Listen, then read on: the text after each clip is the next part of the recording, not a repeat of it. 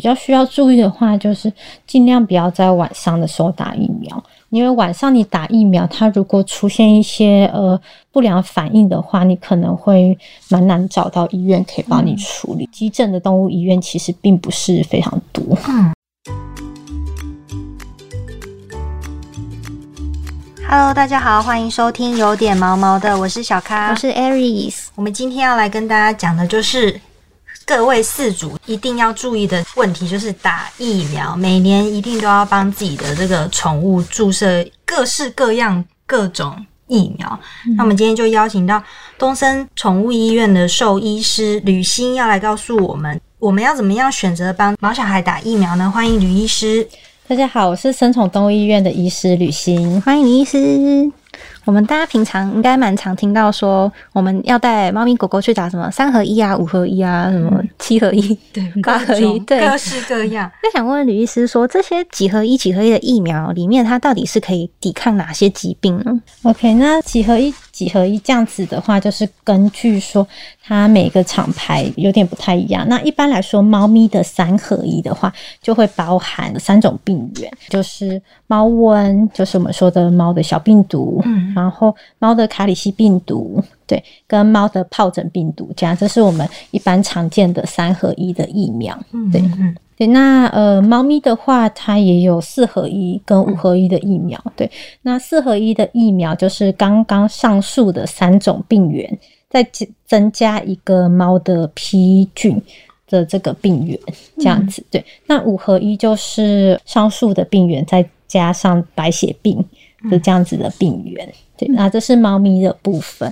那狗狗的话，一般来说比较常见啊，市售常见的大概就是呃七合一、八合一，然后十合一或者是十一合一这样子的疫苗，这样子。嗯，那它的病源的话也是蛮多的。那七合一一般来说的话，里面会包含犬瘟热、犬的小病毒。犬传染性肝炎、犬的传染性支气管炎跟这个副流行性感冒，对，然后两型的钩端螺旋体，这样这是七合一的疫苗。那八合一的话，就会是上述的病原再加一个犬的冠状病毒。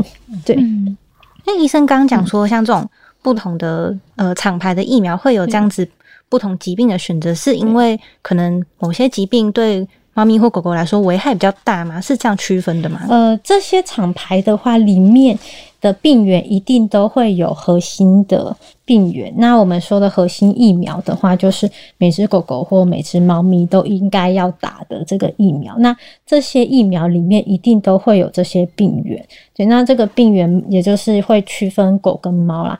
那猫咪的话，就是会有我们说的猫的小病毒，就是猫瘟的病毒，然后跟疱疹病毒、卡里西病毒这个三合一的这个最基本的，对，最基本，这是每只猫咪都应该要打。的对，那狗狗的话就是基本的话是小病毒，对，然后犬瘟热的病毒跟犬的第二型的腺病毒，所以这个是狗狗基本要打的。那呃，这些市售的疫苗一定都会包含这些病原。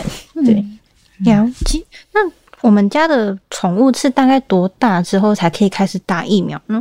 一般来说的话，就是他两个月就可以开始打疫苗了。对，那打疫苗的话，目前还是有一点争论啦。不过，一般的基础的原则的话，就是它的最后一针一定要超过十六周龄。对，所以如果你对，所以你如果呃两个月就开始打，那就是呃两个月的时候打，三个月的时候打，四个月的时候打。那这个是一般，就是会说，呃，大概至少要打三针的这个原因。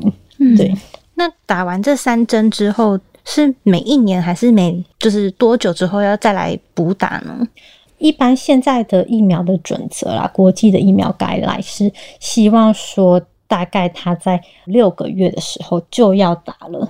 就是就要补强了，然后在一岁的时候又要补强，但是通常你打到这么频繁，一般的饲主是没有办法接受。嗯，对，所以一般就会说，那你打完这三针之后，那你一岁的时候再补强，这样对，这是有点折中的做法。这样。没有办法接受，是因为钱的问题吗？对，有些是因为你每打一针，当然就是有费用啊，嗯每一针都有每一针的费用。那有些是比较忙碌啦，可能没有办法，这个每个月都带来打疫苗这样。嗯嗯，了解。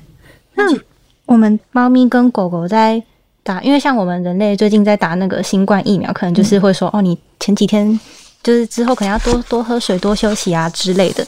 那猫咪跟狗狗在打疫苗的前跟后有什么需要注意的事情吗？打疫苗前的话，那当然是你必须要观察两周啦，没有什么异常的状况，你才可以打疫苗。对，那就是比较需要注意的话，就是尽量不要在晚上的时候打疫苗，因为晚上你打疫苗，它如果出现一些呃不良反应的话，你可能会蛮难找到医院可以帮你处理。急诊的动物医院其实并不是非常多，嗯，对。是蛮实际的。对啊，对对对，对，那打完疫苗的话，就是你要有一段时间观察期，你至少要观察半天，看它有没有比较强烈的副作用对，对，嗯就是一般来说可能会是急性过敏反应啊。那打完的话，就是一周也不要洗澡，那你尽量环境也不要有一个大变动，这样哦，对。不要洗澡是怕感冒吗？嗯，一般来说是，当然你洗澡的话，你那个水温的调控，你有可能会让它，就是你说的，可能会有点像是会有一些呼吸呼吸道的症状这样子。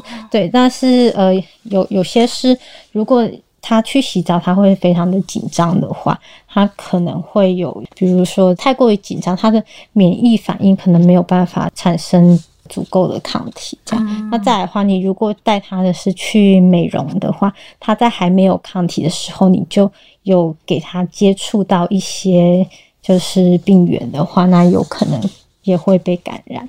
对，所以综合以上的话，那当然是不要洗澡比较好。对，嗯，就是说刚打完疫苗，他的那个保护力还没有办法发挥的很完全，所以就是杜绝一些医生刚刚有讲到，就是什么不要去接触粪便，因为它身上可能会有一些寄生虫啊，或者是其他带病的感染源之类。然后如果去外面接触一些像什么洗澡啊这种东西，就是很容易让它会吓到，然后身体的反应，然后又加上刚打疫苗那种脆弱的感觉，就整会压起来。疾病直接趁虚而入，这样。对，它就是跟人一样，就是多休息啦。嗯对。对，猫咪跟狗狗打完疫苗也会有副作用吗？有有副作用，那一般的副作用可能就是呃一直在睡觉啊，或者不太爱吃东西，或者你打的部位就是肿起来，然后会痛，这样这是一般的状况。那一般来说，呃两到三天大概就会好了，就会恢复了。对，那有些有部分的狗狗有很或者猫咪啊，有非常低的几率会发生一些过敏反应。那急性的过敏反应一般就是会发生在四到六六个小时内，就可能就会发生。对，那症状的话，就是你可能看到它的脸啊，或者是鼻子、嘴巴、眼睛、眼睑四周都肿肿的，痒痒的吗？对，就会蛮肿，会肿的很明显这样。那咸蛋超人，有些就是可能会是呼吸的问题，就是他可能是喉头会肿起来，他没有办法正常呼吸，呼吸会困难啊，然后他的呃舌头黏膜的颜色可能会变紫色这样子。对，那有些部分是会可能拉肚子、呕吐。对，那有非常严重的状况，就是他可能就直接昏倒，他直接低血压就休克了。对，那这个时候可能他你就看到他的呃舌头啊，或者是他的黏膜、嘴唇是非常苍白的。对，那这样子的状况都是非常严重，可能会呃立即致命。对，那虽然说几率很低，但是因为我自己本人也是真的有碰过这个状况，所以，就打完之后他就。这直接出现了这非常严重的这个、不良反应，对，然后他发生的就是最可怕低血压性的休克，他就直接倒在你面前这样，对，天哪，好可怕！所以说，就是从打完疫苗后，尤其是四到六小时到之后的可能两周、两三周之内，都要密切的观察你们家宠物的状况。对，那尤其是打完疫苗的这半天，一定是你要看着它，去观察它，这样。嗯了解。那我们在就是我们这些饲主，平常有时候在看一些文章，会看到有人有一些人的说法是说，呃，是不是尤其对猫咪来说，有一些的疫苗里面就是含有一个成分叫做佐剂，有一些人会有疑虑说，这个佐剂是不是会引发一些猫咪的一些恶性肿瘤？就是蛮多饲主因为有这样的疑虑，所以在。呃，网络上啊有很多的讨论。那这边也想问一下吕医师，可不可以跟我们解释一下，就是佐剂这个东西到底是什么？然后还有，嗯，我们大家担心的这个情况到底是怎么什么样子呢？嗯，那佐剂的话，它就是一个呃疫苗的添加剂啊，它添加。的话，就可以让抗原可以产生一些比较特异性的免疫反应，就是呃，简单来说，就是可以增强说这个疫苗的效果，对，可以让它的疫苗的作用产生抗体的能力变强，然后呃，抗体存活时间也有可能会比较容易拉长。这样，那主要这个佐剂就是可以帮助疫苗的抗原它的作用时间可以拉长。对，是这样子的用处。那你说的，我们说叫猫咪的注射部位肉瘤，对，那它这个的话，之前的记录啦，是可能猫的白血病疫苗跟猫的呃狂犬病疫苗，它的佐剂里面有含有铝，对，就是我们说的那个金属的铝，铝合金的那个铝，对，然后它就。呃，造成说你打了这疫苗之后，它可能就是产生了这个问题。那产生的问题就是，它打的地方它可能会长出一个非常恶性的肿瘤。所以，那这个肿瘤的话，它的呃生长就非常的快速，对，然后也非常的恶心，那比较难去处理。对，通常发生的话，如果像早期啊，就是打疫苗打在肩胛部位的话。它可能就没完全没有办法去切除这肿瘤，对对，因为好像是看到一些研究是说是有这样子的案例，所以就会变成有点引发大家的担心。对对，那因为如果有这个案例，那当然你可以避免，当然最好就就避免啦。对，那医生有没有可不可以提供我们一些？假设我就是真的很担心，那我可是我又不太希望我们家的猫咪。感染那种狂犬病跟白血病的话，可以怎么做呢？呃，你可以做的话，就是直接打没有佐剂的疫苗。现在市面上非常多没有佐剂的疫苗，不管是狂犬病或者是说的这个白血病，都有没有佐剂的疫苗。嗯，对，那你呃选择疫苗上面就直接选择没有佐剂的疫苗。那你在打的部位的时候，你打在一些四肢的末端的皮下部位。那假如说它真的不幸发生了这个问题的话，你可以截肢，那它就不至于说会。有生命的危险，这样子，对这个可以选择。那每次打的部位你可以做更换，就是可能这次打右腿啊，下次就打左腿，这样子。那你不要一直打在同个部位，那它发生的几率就会相对减少一些。嗯，那如果打完之后，我们可以。饲主自己在家可以做一些观察嘛？嗯，可以做观察。那呃，我们会有一个准则，叫做三二一的准则，就是你可以观察打的部位，那那个部位。如果出现了肿块的话，那我们这个三二一的原则就是说，这个肿块如果存在超过三个月，你要提高警觉。那二的话就是这个肿块它的直径有超过两公分，嗯，对。那一的话就是你已经打了疫苗，过了一个月了，那肿块都没有变小，而且还越来越大，对。那这个就是我们说的三二一的准则，你可以去做观察。